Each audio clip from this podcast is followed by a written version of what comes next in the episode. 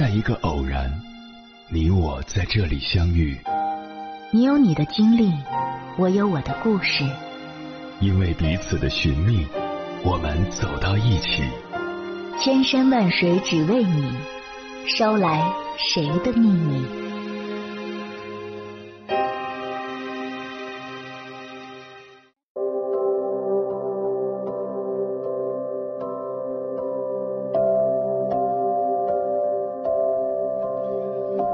欢迎回来，各位夜行者，这里是正在直播的中国交通广播心灵夜话栏目《千山万水只为你》，深夜不孤单，我是迎波，我要以黑夜为翅膀，带你在电波中自在飞翔。你是否经历过这样的情况？工作业绩不达标时，焦虑到整夜失眠；生活遇到困境时，却找不到解决的出口。心情低落时，对家人恶语相向，事后又悔恨不已。我们难免被情绪左右，但任由情绪肆虐，只会让自己的身心备受煎熬。只有准确的识别情绪、管理情绪，明白情绪背后的含义，才能达到内心的平衡。在这里，给大家推荐一本书《情绪的八十一张面孔》。作者是法国心理学家米歇尔·拉里维。如果你想解读内心的真实诉求，想要提升生活的幸福感，这本书不容错过。你真的了解情绪吗？只要是人，情绪必不可少。那些深夜的呻吟和无助，无能为力时的怒吼和绝望，终日奔波的压力和困惑，他们或多或少都曾影响到我们的生活。但他们又不能简单的被概括为情绪。米歇尔·拉里维在书中将情绪分为单一情绪、复合情绪、伪情绪、反情绪共四类，并由此细分出八十一种情绪。例如，每到周一便开始的焦虑，越往公司走，症状越加重。这种焦虑便是若干情绪综合以后造成的结果。它的背后其实是对即将开始工作的抗拒，而这种心理被隐藏在焦虑背后，很难被发现。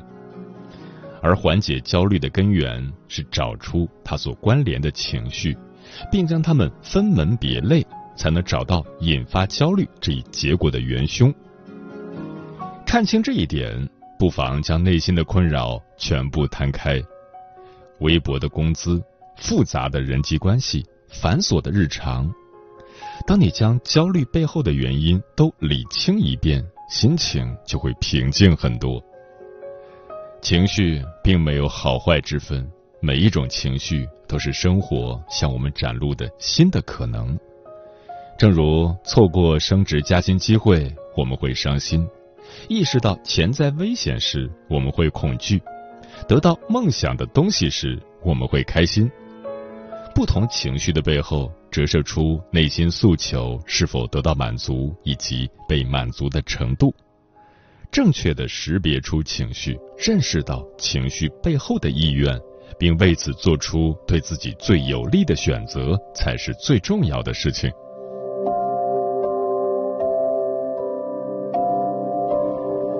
我们总以为情绪是暂时的，缓缓就过了。但很多时候，身体是不会说谎的。一味的压抑情绪、反抗情绪，终会对身心造成伤害。豆瓣网友小新曾讲过自己的故事。曾经的他做事总是小心翼翼，生怕别人不喜欢自己。工作中，同事的要求统统揽下，哪怕自己的事情都忙不完。恋爱时，为了讨好对方，一味忍让。生活中一直扮演老好人的角色，即使情绪低落、委屈难受，也装作无所谓的样子。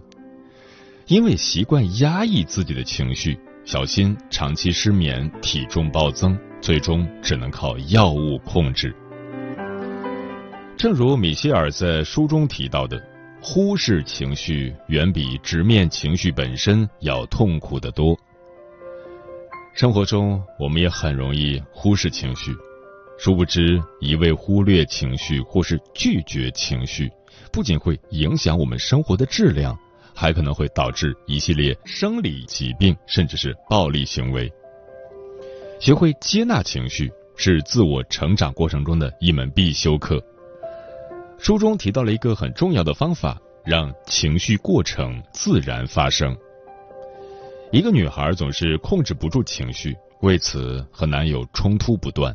她约定和男友在餐厅见面，却撞见男友和前任坐在一起，恨不得立刻冲上前去破口大骂。在米歇尔的建议下，女孩找了个位置坐下来，感知自身情绪的变化。在这个过程中，女孩经历了痛苦、嫉妒、愤怒、悲伤的情绪历程。感知情绪波动的过程中，女孩认识到自己与男友的矛盾，敞开心扉，将内心的想法都告知男友。当她完整的让情绪流淌，内心的不适反而渐渐平静，与男友的误会也慢慢解开。情绪的自然发展让她开始思考自己内心的真实意愿。正如书中提到的。一旦情绪受阻，负面情绪会成倍增加。情绪是一个不断发展的过程，它只会从一个环节进入到另一个新的循环中。一味抵触情绪、怨天尤人，很容易陷入负能量的漩涡，最终反噬自己。与其刻意逃避，不妨敞开内心，去接受情绪变化带来的滋养，收获真正的自由。知乎上有个问题：你认为人最重要的能力是什么？高赞回答说：管理情绪的能力。比解决问题更重要的是先处理好情绪。当你拥有了驾驭它的能力，你会发现小小的情绪会赋予你无形的力量，成为生命中的财富。在书中，作者给出了以下建议：一、将经历详细写下来。当你很难识别出情绪，不妨将自己重置于当时的情景，并尽量将整个事件写下来，然后花时间等待这些感觉成型，体验未完成的情绪过程，并在情绪变动的过程中用心感受自己每个环节的内心想法。我是因为什么产生了情绪？为什么我会有这个感觉？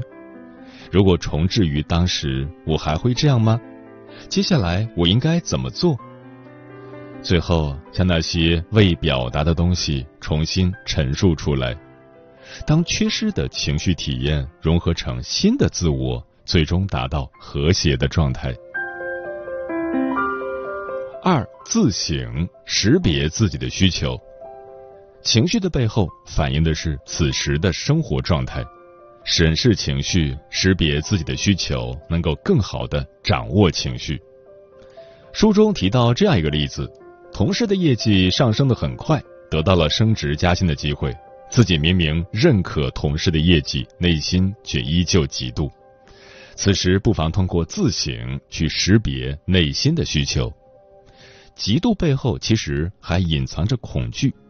因为害怕自己的能力无法达到同样升职的机会，而自己也希望能获得这种认可。当识别出内心的真实诉求以后，再采取行动，这些感受便会成为引导我们前进方向的动力。三、生理优化，改善情绪状态。研究表明，当血清素含量较高且活性较强时，人的情绪便处于最佳状态；而血清素不足时，人就很容易进入心烦意乱、精神不佳的状态。提高血清素含量有三个关键：早起，早晨是血清素分泌的最佳时段；晒太阳，阳光的照射可以促进血清素的合成；运动。一些简单的运动，如慢跑、散步，甚至是深呼吸等，都可以促进血清素的分泌。季羡林先生曾说过：“一个人倘若能管理好自己的情绪，消化人世悲喜，纵然会历经坎坷，也必能得到一定圆满。”我们终其一生都在与情绪周旋。当你学会识别情绪、管理情绪，生活也就多了一些温润与柔和。这里是正在直播的中国交通广播心灵夜话栏目《千山万水只为你》，我是迎波。今晚节目的主题是如何实现情绪自由。接下来跟朋友们分享的文章选自 Know Yourself，名字叫《带你实现情绪自由的七件日常小事》。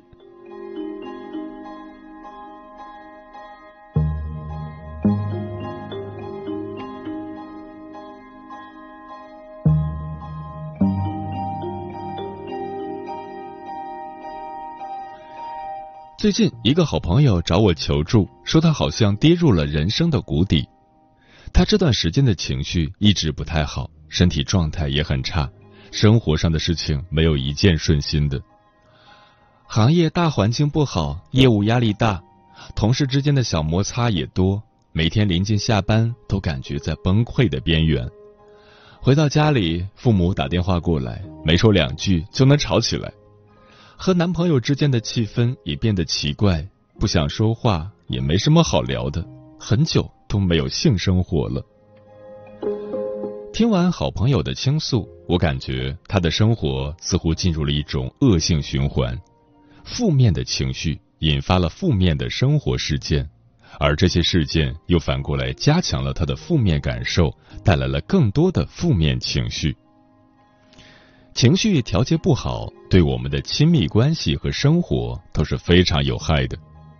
一个人首先要照顾好自己的情绪，才有可能经营好生活，以及提供情绪价值，滋养身边的关系。今天提供七个调节情绪的心理技术，帮助大家停下负面情绪导致负面生活，再导致负面情绪的恶性循环。一、关于情绪，身体知道一切。身体与我们的内心感受密切相关。比如，研究发现，当人们遭到排挤时，心理上的痛苦、失望或沮丧会透过身体传达出来，人们因此感到寒冷，就是人们常说的心寒。另外，比起感染、不健康饮食、药物反应或天气，情绪压力才是皮肤问题的最常见诱因。而当身体感受不舒服时，情绪自然也受到影响。比如，人在生病时，情绪更容易低落，调节也更困难。在空气质量较差的环境中，身体会敏锐地觉察到，可能困倦、头晕，自然也会影响情绪。有研究表明，不良的空气质量让人产生许多负面情绪，比如恼怒、不安、厌恶等。可以说，只有照顾好身体，心理才能有健康舒适的基础；而只有关注心理状态，才能不让身体成为表达负面情绪的出口。因此，我们需要更加主动的觉察自己的身体感受。聆听内心想要通过身体告诉我们的事。你可以主动进行瑜伽、身体扫描、一种正念冥想练习等有利于重新与身体连结的练习，让自己对身体的变化更敏感。你可以在做选择时有意识的先体会身体信号，而不是只凭头脑驱使自己。你也可以主动照顾身体。保持良好的身心状态，比如养成定期锻炼的习惯，记得勤开窗或种植绿植，让房间充满新鲜的空气。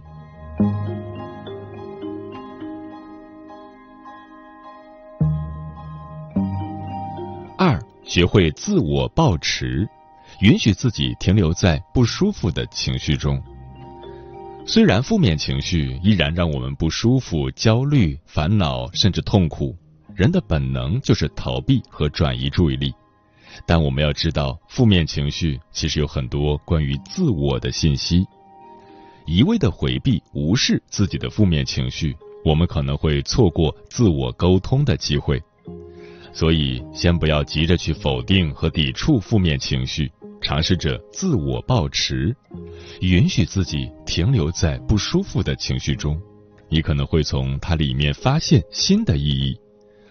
当我们以敞开的态度允许负面情绪，我们也就停止花精力与其对抗，不再因为无用的敌对而精神内耗。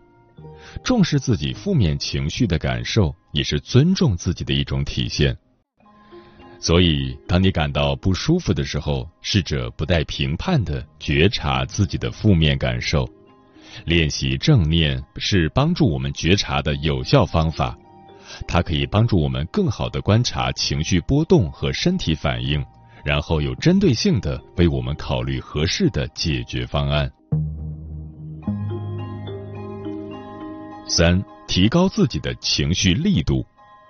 心理学家认为，识别自己的情绪、描述和标记它们是情绪管理的开始。当情绪发生时，我们需要知道自己经历了什么，才能有的放矢的去应对每一种具体的情绪，摆脱情绪的控制。先从准确的识别它开始。而说起识别情绪，就要提到情绪力度这个概念。它指的是一个人区分并识别自己具体感受的能力，情绪力度的高低直接影响着我们管理和应对情绪的能力。那些情绪力度高的人，能够用具体的情绪词汇来标记自己所经历的感受，更能够分辨并表达自己的情绪，从而能够更好的掌控和管理自己的情绪。而情绪力度低的人，总是用笼统的词汇来描述情绪，并不准确的知道自己经历了什么，也无法很好的处理情绪。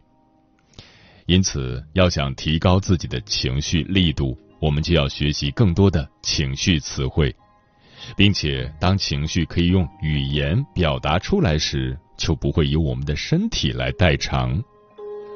我们可以按照两个维度来描述自己所拥有的一些基本情绪，一个是唤起程度，即这是一种让你有感觉还是没感觉的情绪，比如愤怒就是一种比抑郁唤起程度高的情绪；另一个是愉悦程度，即面对刺激时产生的情绪是愉悦的还是不愉悦的。四，每周预留一个专用的时段和空间，照顾自己的情绪，接纳自己的负面情绪，找到健康抒发情绪的方式是很重要的。我们可以每周为自己的情绪管理预留一个专用的时段和空间，在这个时间段内，你只需要把注意力放在体会、感受、抒发和照顾自己的情绪上，你不再会被其他的代办事项打扰。而是在忙碌的日子里，给自己的情绪留出这样的一个释放出口。如果很难过、伤心，你可以哭泣；如果很焦虑，你可以静坐冥想，把注意力放在此时此刻。如果很愤怒，你可以找到安全的方式，合理的发泄。如果能在专用时段待在自己的专属空间里，会让你更好的照顾自己的情绪。就像小孩子在自我安慰和消化情绪的时候，会待在衣橱和房间里；长大后的我们，也可以继续创造属于我们自己的私密空间。可能是水雾缭绕的浴缸，可能是摆满绿植的阳台，可能是幽静的小公园。只要它是一个进入其中你能感到安全放松的地方，就足够了。另外。在专用的时段和空间内，我们还要学会将积极情绪体验和负面情绪体验做组合。当你在感受某种负面情绪的时候，尝试调动出你所匹配组合的积极体验，避免沉溺于单一的负面情绪。比如，负面事件发生时，你可能所有的注意力都集中在这件事如何的沮丧难过。此时，你可以尝试调动出与之匹配的积极体验。这件事情如何能够让自己成长？如何习得更丰富的人生经验？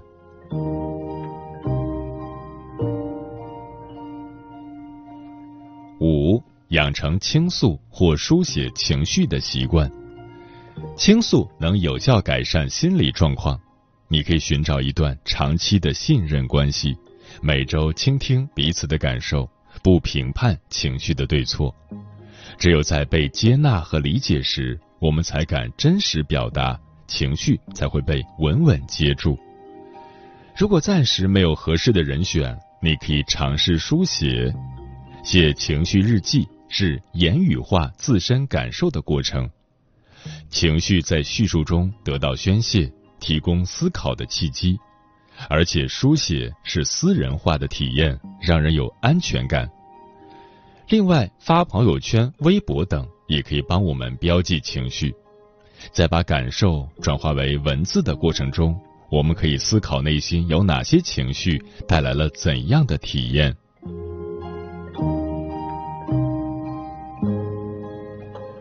六，制作自己的情绪管理工具清单。在纸上写下，当我有什么样的情绪的时候，我会选择什么样的健康的情绪管理方法。将工具单贴在家中显眼的地方，或是带在身边。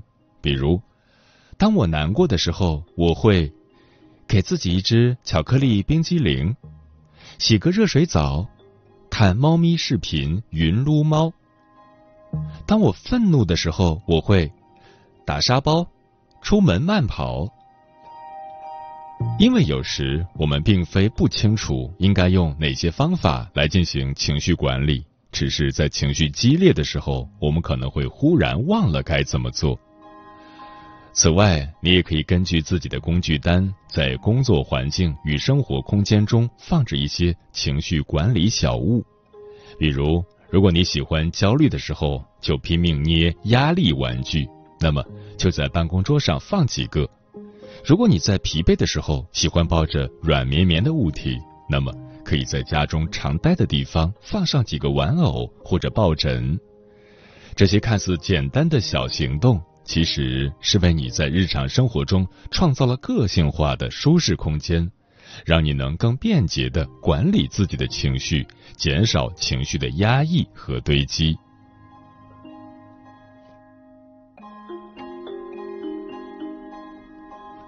七，学习合适呼吸解压法。尽管这个名字有点奇特，但它是一种非常简单的压力管理技巧。吸气，数到四，保持，数到四，呼气，数到四，保持，数到四。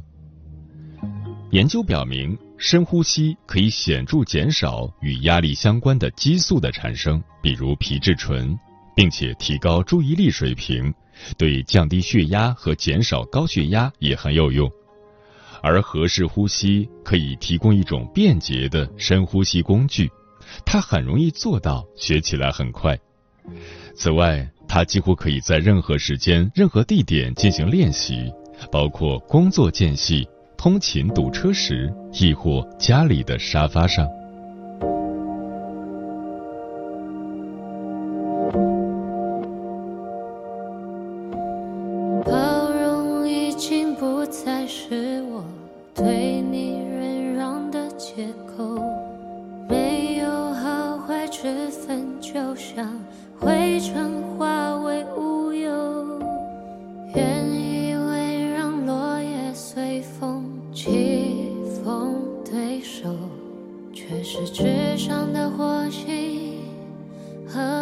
不休，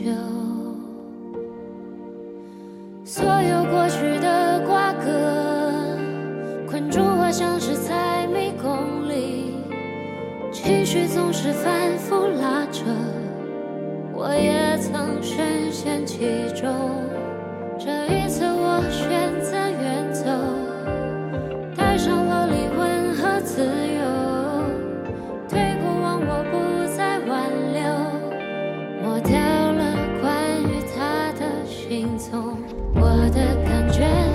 习惯是你给的用眼泪和